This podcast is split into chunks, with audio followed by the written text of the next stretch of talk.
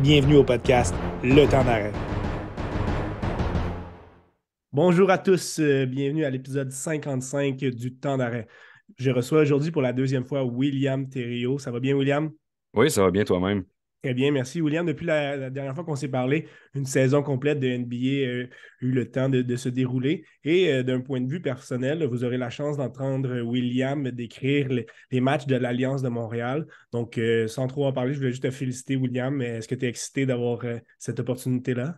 Ben absolument, je suis excité, reconnaissant aussi hein, de, envers l'organisation d'avoir donné cette chance-là. J'étais sur les lignes de côté donc euh, des matchs de l'Alliance l'année dernière pour, euh, pour euh, interviewer les joueurs, les entraîneurs à la demi et à la fin du match. Mais pour moi, le, poste de description, c'est sûr que c'est un. comment dire, c'est un, petit rêve de jeunesse pour moi de de, de, de muter, de mettre en sourdine la télé, puis de, d'écrire à la place de ceux qui sont déjà là. Donc, euh, de, pouvoir le faire euh, à la radio pour des, matchs de basket professionnels, puis de contribuer un peu à l'écosystème de basket montréalais, ben, pour moi, c'est un privilège. J'ai bien hâte de me mettre au travail là-dessus. Et dans, le play-by-play d'un match, euh, c'est, vraiment pas la même chose que ton ta précédente tâche. Alors, ça va être vraiment un beau défi pour toi et on a très hâte justement de t'écouter lors des matchs à domicile de l'Alliance lorsque la saison débutera. Si tu veux bien, euh, William, euh, la portion principale de notre, euh, de notre épisode aujourd'hui, ça va être de parler des séries de la NBA qui commencent mm-hmm. très bientôt, là, mardi, avec le play-in. avant de parler un petit peu des affrontements de séries, petite touche un petit peu sur les différents MVP potentiels. Je vais t'en nommer quelques-uns. Tu me diras euh, où tu te situes. Là. Évidemment, Joel Embiid avec une saison euh, monstrueuse, 33 points, plus de 10 rebonds par match. Évidemment, toujours Giannis Antetokounmpo avec 31,1 points par match et ses 11 rebonds. Un candidat qu'on n'attendait peut-être pas, le Canadien Shea Galkis Alexander, qui a vraiment mené euh, les Thunder en série, une statistique extraordinaire avec 31,4 points par match, pardon. Et on a les Damian Lillard et euh, Luka Doncic, chacun avec 32,4 points par match, mais leurs équipes ne sont pas ne se sont pas classées en éliminatoire. Alors, si tu devais voter, euh, qui, serait ton choix là? Moi, j'aimerais ça faire un vote 50-50 entre Joel Embiid et Nikola Jokic euh, cette année parce que Joel Embiid, tu l'as dit, c'est 33 points de moyenne. C'est la deuxième année qu'il est le meilleur marqueur de la NBA il le fait en tant que centre. Ça n'avait pas été fait depuis Shaquille O'Neal, ça, il y, a, une vingtaine d'années. Donc, euh, pour, une, pour une NBA qui euh, valorisait de moins en moins la position de centre, euh, que le dernier MVP, donc Jokic, ait gagné les deux derniers et que Embiid, donc un autre centre, puisse remporter cette récompense-là, ben, c'est significatif. Et quand tu regardes le dossier des 76ers, très, très bonne saison, encore une fois. On termine au troisième rang dans l'Est avec 54 victoires, 28 défaites cette année. Pour ce qui est de Nikola Jokic, c'est rare qu'on donne euh, la récompense trois fois de suite au même joueur. Euh, on, appelle ça le voter fatigue, les, journalistes, euh, les membres des médias qui sont appelés à voter et, donc qui l'opinion compte pour, pour l'attribution de cette récompense-là. habituellement, après deux ans, on a tendance à le donner à quelqu'un d'autre. On l'avait vu, Yanis l'avait gagné deux fois et puis là, bon, il améliore ses statistiques, puis là, soudainement, il ne gagne pas. Donc, c'est une, une tendance qu'on voit euh, année après année, LeBron James, euh, dans les, vers la fin des années 2000, on l'avait donné une année à Derrick Rose en 2011. Après, ça a été LeBron encore deux années. Donc, il y a, tout cet aspect-là euh, de, fatigue des voteurs. Donc, pour cette raison-là, je pense que Embiid a plus de chances de le remporter que Jokic, malgré que tu es un centre qui marque 25 points par match et quasiment un triple-double en étant la première équipe de ta conférence. Donc, pour les Nuggets, c'est également une très, très bonne saison. Avant d'y aller des affrontements, euh, j'aimerais que tu me parles un petit peu du travail que, notre Montréalais Ben Mathurin a accompli cette année. On l'a vu souvent sortir du banc et avoir d'excellentes performances. On est en moyenne 16,7 euh, points par match durant la saison. Euh, presque mené les Pacers aux séries éliminatoires. On a vu vraiment mm. un, bel effet de groupe chez, les Pacers. sans nécessairement vouloir dire s'il va être la, recrue de l'année ou non, j'imagine que tu dois quand même être très satisfait de, de sa première saison dans la NBA. Oui, je, suis bien impressionné, euh, sincèrement. Puis le, fait de, voir qu'il vient de chez nous aussi, ça, c'est certain que c'est quelque chose d'encourageant. Euh, je ne lui donnerai pas le titre de recrue de l'année. Moi, je, penche plutôt pour Paolo Banquero, qui a été le premier choix euh, chez le Magic d'Orlando. Moi, je veux souligner différentes, différentes choses pour, pour, ce qui est de Ben Maturin. D'abord, il y a eu plusieurs matchs au-dessus de 20 points. C'est arrivé à, plusieurs reprises qu'en tant que recrue, il, il soit capable d'être le meilleur marqueur de son club lors d'une partie en particulier. deuxièmement, je veux souligner euh, euh, son endurance, parce que 78 matchs disputés sur 82 dans une NBA où c'est fréquent de prendre des congés de plus en plus euh, souvent, ben, je, veux, je, tiens quand même à lui lever mon chapeau pour ça presque 18 points, euh, presque 17 points de moyenne, pardon, avec 4 bons, une passe et demie. Euh, il peut encore améliorer son, ses pourcentages de réussite à 43% euh, et 32 de la ligne de 3 points. C'est pas fameux. par contre, en tant que recrue, c'est normal, surtout lorsque tu es appelé à, tirer avec volume. Lorsque, pareil comme, comme Ben Maturin fait actuellement, il est utilisé comme une option qui tire beaucoup, hein, prend 12 tirs par match en tant que recrue. Euh, c'est pas, euh, pas la, norme hein, d'être utilisé à aussi grande fréquence. Et par contre, euh, il, il, est, flanqué d'un Tyrese Halliburton qui a accéder à son premier match des étoiles cette année en, livrant une bonne quantité de passes décisives à tous les matchs, autour d'une dizaine. Donc, euh, pour moi, les Pacers ont un avenir qui est intéressant et Ben Maturin va certainement en faire partie. Pour ce qui est de cette année, euh, je, le vois très bien faire partie de la, First Team euh, All Rookie, donc la première équipe des recrues. Donc, on a eu la chance de le voir à de nombreuses reprises euh, sur RDS. Donc, euh, on a pu se faire une meilleure idée de ce qu'il pouvait amener, du type de joueur qu'il était. Ça va être intéressant de suivre euh, sa progression. On va vous présenter aujourd'hui un tour d'horizon rapide des affrontements dans la NBA. On sait que maintenant, avec le play-in, certains peuvent être un petit peu mêlés du format. Depuis l'année COVID, là, on avait amené ce, format-là des, équipes 10 à, 8 qui, qui n'étaient pas classées immédiatement en éliminatoire. Donc, on, va vous expliquer un petit peu les affrontements, les scénarios possibles. La NBA a décidé de garder ce format-là après les, la COVID. Ça a plu à certains, d'autres un petit peu moins.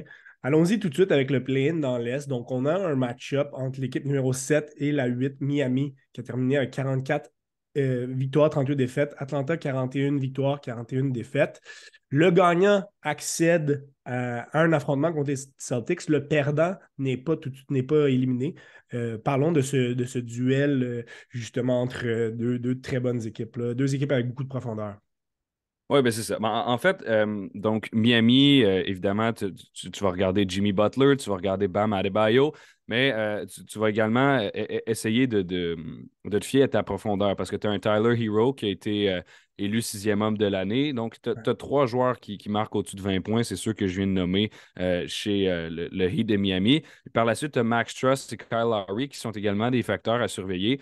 pour ce qui est des Hawks, j'aurais aimé une quand j'ai vu l'échange de DeJounte Murray chez les Hawks d'Atlanta, je me serais attendu à une, saison plus intéressante de leur part. Euh, huitième place, 41-41 euh, pour moi, c'est pas. Euh, comment dire, c'est un peu décevant, c'est pas nécessairement suffisant. On a fait un changement d'entraîneur en milieu de saison. donc, Nick McMillan a été, a été a été congédié. Et puis, bon, Quinn Snyder, l'ancien du Jazz, est venu euh, prendre le relais. Ça n'a pas semblé faire une grande différence. Donc, euh, on se pose la question est-ce que c'est une question de culture à Atlanta? Euh, Trey Young, est-ce que ça peut vraiment être ton numéro un sur une équipe gagnante? De T. Murray qui a vu ses moyennes baisser depuis son départ de San Antonio Donc, moi, j'irais plus vers le Heat de, ce côté-là. Je pense qu'ils se sont classés un petit peu plus haut pour, pour une raison. Et c'est eux que je vois aller rejoindre les Celtics en première ronde. Et justement, c'est vraiment un seul match qui va, qui va identifier euh, l'avenir de cette euh, en série de, cette, euh, de cet affrontement-là des, des, concessions. tu parlais du Heat, s'ils affrontent le Celtics, ça va être tout, un défi pour eux. le Celtics qui ont, terminé deuxième dans l'Est avec une fiche de 57-25, qui sont parfaitement équilibrés. Ben, à mon sens, en fait, pour les, deux matchs de play-in, euh, tu remportes euh, une élimination rapide contre les Bucks ou les Celtics, c'est pratiquement ça qui va se passer. Euh, parce que les Milwaukee-Boston, ce sont les deux meilleurs clubs de la NBA euh, tout, euh, de, toutes conférences confondues. Donc, oui, ils sont tous les deux dans l'Est, mais il n'y a personne dans l'Ouest qui les dépasse. Euh, les Nuggets sont à 53 victoires et, ce sont le meilleur, ils sont le meilleur club de l'autre côté de la NBA, alors que tu as, Milwaukee à 58 et Boston à 57. Donc, peu importe qui va sortir de là, pour moi, bon, tu, tu, te rends même pas à cette match-là. C'est une histoire de 4, 5 ou 6 et puis c'est terminé pour toi. Euh, tu retournes à la maison. Et Milwaukee, avec le retour de Chris Middleton, prend du galon encore plus. Donc, euh, comme tu l'as mentionné, ça va être difficile de les affronter. L'autre match de, play-in, ben, on va quand mm-hmm. même en parler, c'est les Raptors, l'équipe de Toronto, qui affrontent les Bulls de Chicago. Donc, le gagnant de ce duel-là va affronter l'équipe perdante du duel Miami contre, euh, contre Atlanta. Et le gagnant de, ce dernier match de play-in euh, va affronter, euh, malheureusement, comme tu viens de le mentionner, les Bucks. rapidement, est-ce que tu penses que Toronto-Chicago, deux équipes avec quand même peu de profondeur. Toronto a quand même eu un ajout significatif avec Jacob Potel. On a comblé un besoin, mais ça, ça risque d'être peu suffisant pour, pour aller loin en série. Ben, c'est ça. Les, les, Raptors et les Bulls, s'ils sont 9 et 10e actuellement, c'est parce que ce sont deux équipes qui ont déçu. Euh, les Raptors, on pouvait s'attendre à ce qu'il y ait une saison gagnante, au moins 4 ou 5 victoires de plus que ce qu'ils ont actuellement. Euh, ça, ils, ont échappé des matchs qui ont été serrés euh, au cours de la saison. il y a une embrouille présentement avec l'entraîneur-chef Nick Nurse. On ne sait pas s'il va revenir. Il a mentionné quelques semaines avant la fin de la saison régulière euh, qui n'était pas certain qu'il allait devoir prendre du temps pour réfléchir, mais c'est pas quelque chose que tu dis. Euh, tu sais, ces gars-là sont entraînés à parler devant les médias. C'est pas quelque chose que tu vas euh, dire devant des, affirmer devant des journalistes en n'assumant pas les impacts par la suite. Donc, Nick Nurse est conscient de ce qu'il a fait, si tu veux mon avis. il, y a cette, il y a cet enjeu-là chez les Raptors qui va devoir être réglé après les play-ins, peu importe le résultat.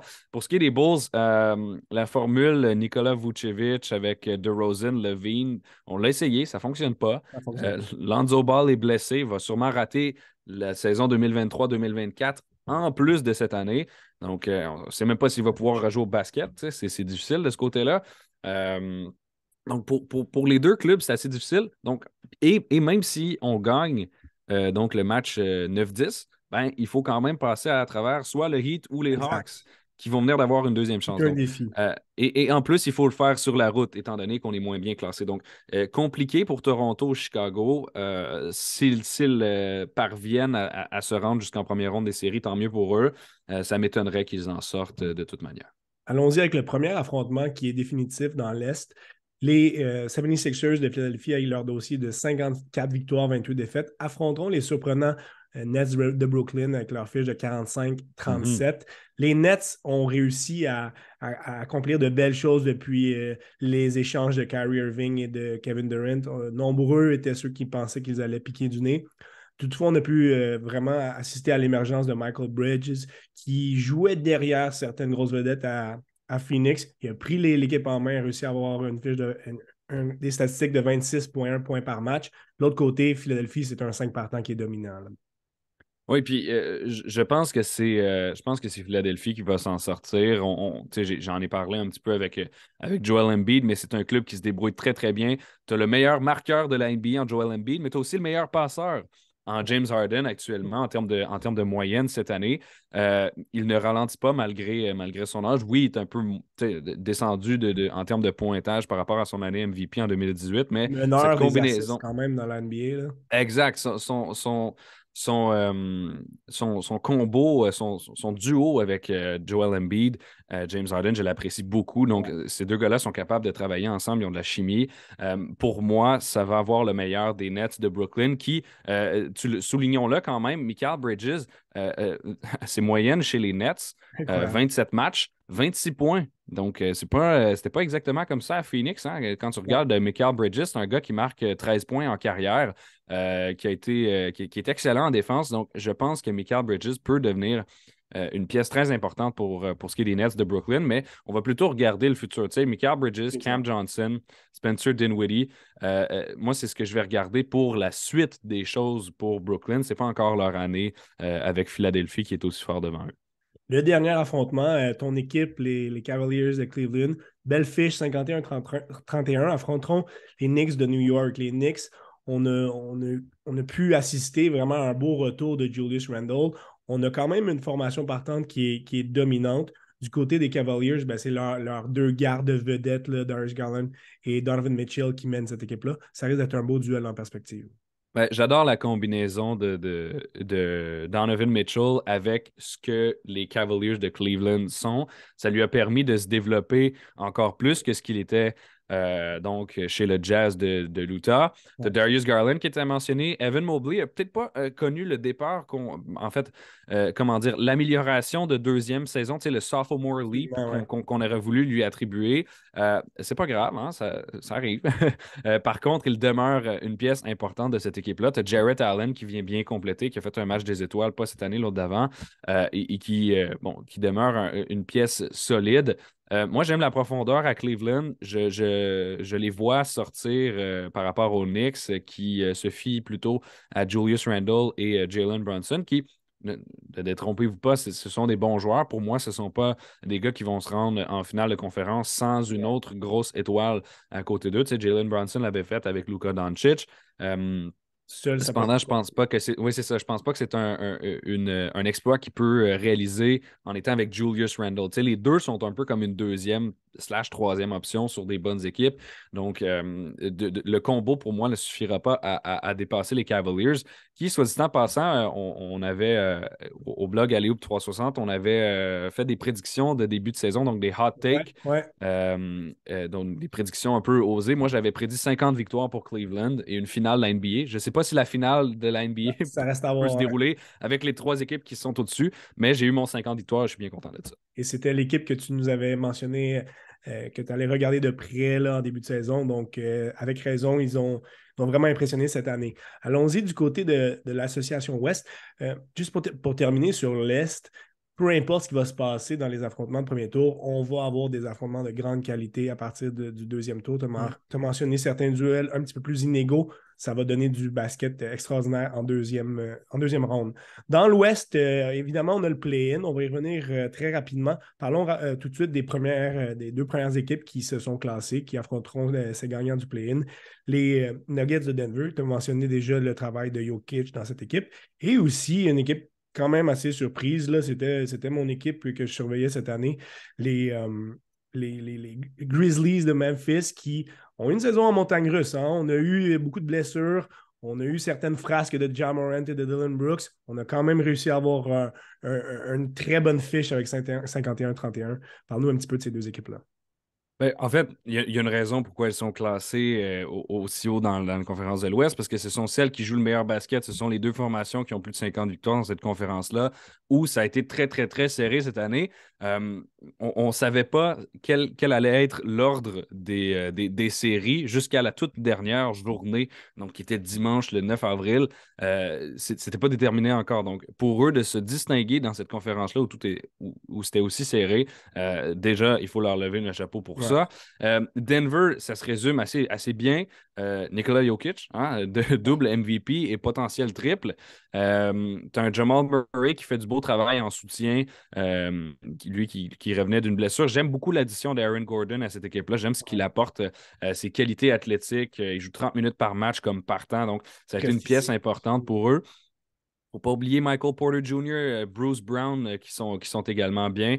Euh, on aurait pu conserver Bones Highland qui a, fait, qui a fait son départ, lui, à la, date limite des transactions, qui était un bon joueur tant qu'à moi pour, pour cette rotation-là.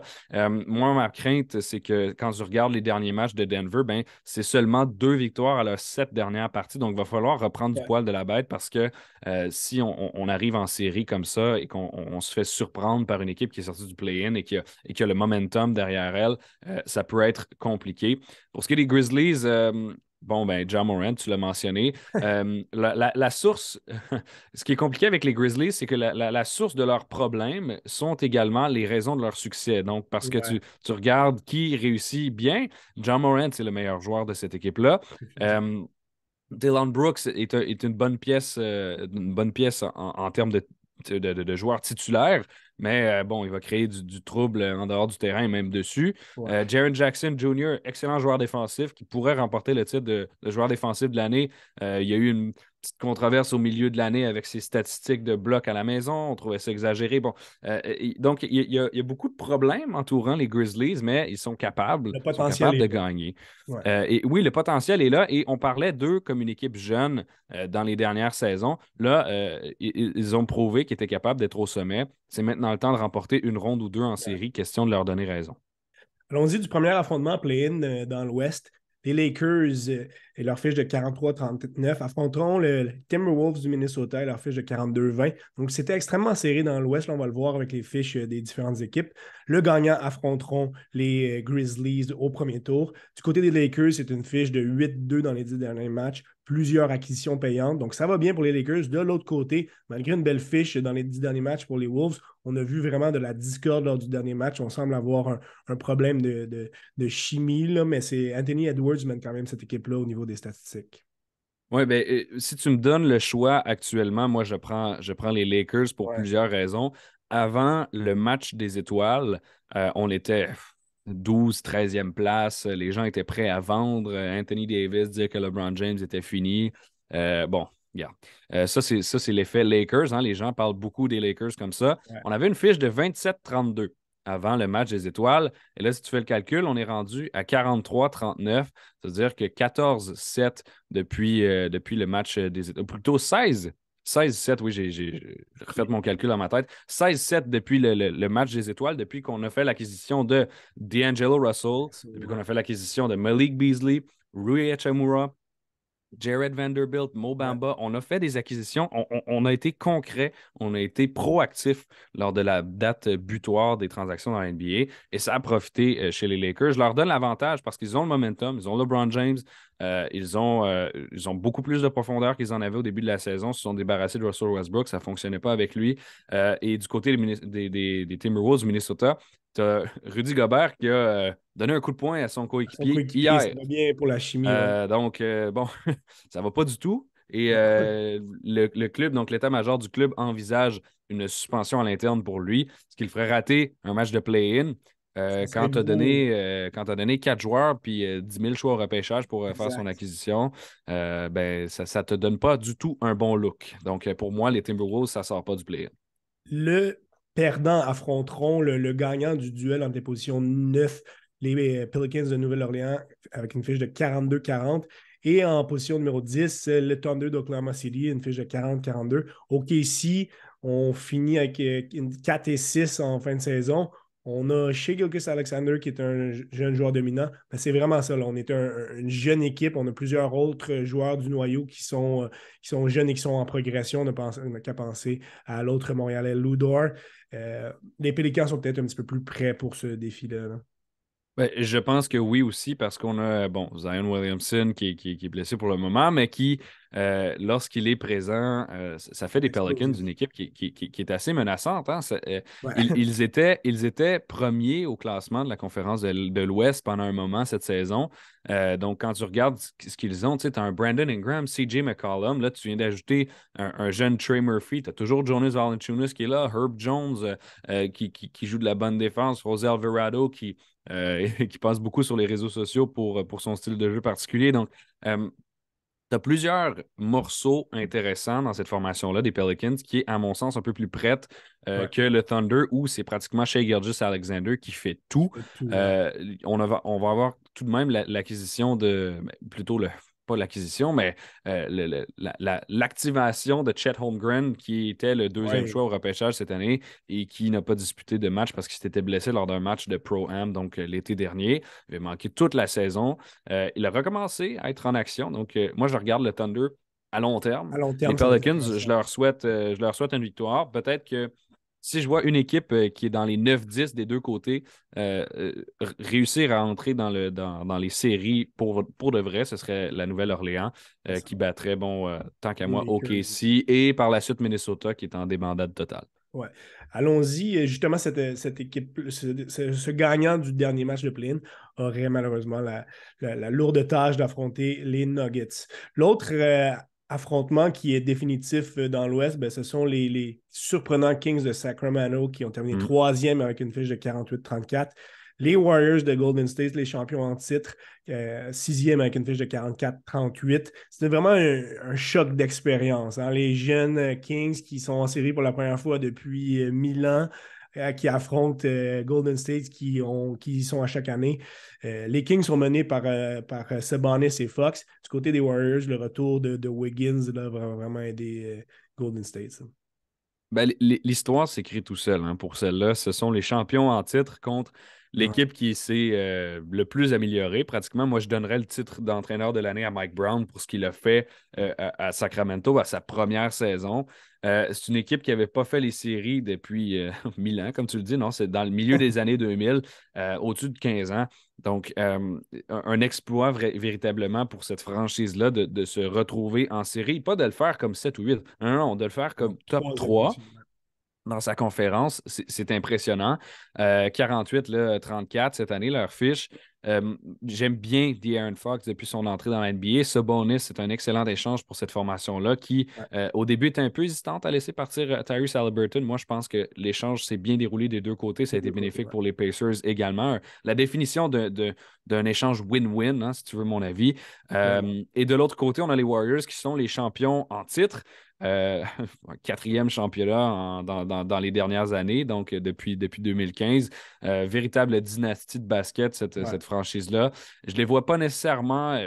En fait, tu sais quoi? Je, pense que c'est un 50-50. Ça dépend vraiment de, l'allure de la série. Les Warriors se portent bien, particulièrement en, dernier, en, deuxième moitié de saison, dans, le dernier bout particulièrement. les Kings n'ont peut-être pas encore assez d'expérience, mais on verra bien ce que ça va donner. Et moi, je pense que c'est les partisans qui vont gagner cette série-là parce que ça va être du bon, ça va être de l'excellent basket. Ouais, une série toute euh, californienne qui va nous amener euh, vraiment euh, quelque chose d'intéressant. Allons-y avec le dernier affrontement, les Suns de Phoenix mm-hmm. et leur fiche de 45-37 contre les Clippers, cinquième à 44-38. Ils ont fini cinquième, mais on était vraiment là à, un match d'être dans le play-in, donc c'était très serré. Les Suns ont un des meilleurs starting five de la ligue du côté des Clippers. leurs performances vont vraiment suivre ce que Kawhi et Paul George sont capables de faire. Oui, absolument. Puis moi, je suis un peu triste de les voir là parce que ce sont mes, deux équipes favorites donc, euh, qui, qui, s'affrontent au premier tour. Euh, moi, j'ai toujours aimé les Clippers et j'aime peu importe où Chris Paul se situe. Donc, c'est parce que c'est mon joueur favori. Donc, moi, les deux, il y a un clash en ce moment. et puis, euh, je pense que ce qui est intéressant de remarquer aussi, c'est que donc Phoenix, on a fait l'acquisition de Kevin Durant. Les Clippers, Russell Westbrook, donc deux anciens coéquipiers chez le Thunder d'Oklahoma City. Il y a de l'histoire entre ces deux-là. Les deux ont gagné l'MVP euh, comme, euh, comme membres du Thunder. Donc, il y a cette petite storyline-là, euh, cette petite histoire-là qui est intéressante à surveiller également. mais en termes de basket, Phoenix est extrêmement difficile à battre depuis que Kevin Durant est arrivé et depuis qu'il joue. Donc, quand il joue avec Devin Booker, Chris Paul, pratiquement vaincu cette équipe-là. pour ce qui est de, de, de, de Kawhi, ben, il va falloir tenter de, refaire comme on a réussi de, le faire à Toronto, c'est-à-dire se, métamorphoser en un, un dieu du basket pendant, euh, pendant avril, mai, juin. Euh, on va leur souhaiter bonne chance. Peu importe qui gagne cette série-là, euh, moi je suis gagnant en tant que partisan, mais, mais je, pense donner le, donner l'avantage aux Suns de Phoenix, étant donné leur. Tu viens, tu viens de faire l'acquisition de Kevin Durant à la date limite des transactions. clairement que ça te donne un avantage. Il y aura beaucoup de choses à prouver en tentant de démontrer qu'il peut gagner sans être un membre des, Warriors. Donc, euh, voilà pour le dernier affrontement. Euh, très mhm. rapidement, en terminant, euh, William, si tu pouvais me nommer une équipe que tu penses qui va se rendre jusqu'au bout dans l'Est et dans l'Ouest, vraiment une prédiction à chaud, un petit peu comme ça. Ah, prédiction à chaud pour, pour les finalistes. Ah, OK. J'irais, tu sais quoi, on, va, on va prédire une une revanche euh, de 2021, c'est-à-dire que je vais mettre Milwaukee et Phoenix en finale. Milwaukee pour, pour Giannis Antetokounmpo qui, qui, qui, est excellent. Drew Holiday qui a fait une excellente saison qui a été euh, All-Star pour la première fois en, dix 10 ans. Donc, de le faire comme ça avec, avec autant de longévité, c'est impressionnant. Ce, gars-là euh, joue très, très bien les deux côtés du terrain. Euh, mais encore dans l'Est, je pense que Boston peut le faire aussi. Mais là, tu me demandes à chaud, fait que je te dis Milwaukee. Ça serait mon autre choix demain, de mon côté. C'est ça. Tu me demandes demain, peut-être que je change d'idée. Et Phoenix, pour l'aspect l'aspect KD. Hein, c'est une nouvelle équipe. Leur fiche n'est pas représentative de l'équipe qu'ils ont sur le terrain parce qu'ils n'ont pas joué encore assez ensemble. Puis il y a tout un autre bout de saison qui, qui, était, qui était, plus compliqué avec DeAndre Ayton.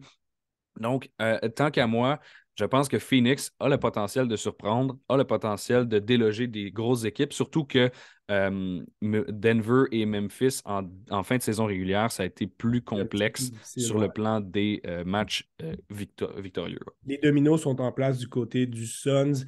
Moi aussi, je les vois en finale. De, mon côté, je vois mentionner les, Celtics, là, une autre équipe qui a été en, finale dans les dernières années. Donc, ça risque de, couronner un nouveau champion des dernières années. Ça va être du basketball très, très excitant pour cette euh, première ronde et euh, pour les, autres à venir. Merci beaucoup, William, d'avoir été là pour ce tour d'horizon rapide des affrontements de premier tour. Ce qui est certain, c'est qu'on va avoir du basketball de qualité pendant plusieurs semaines.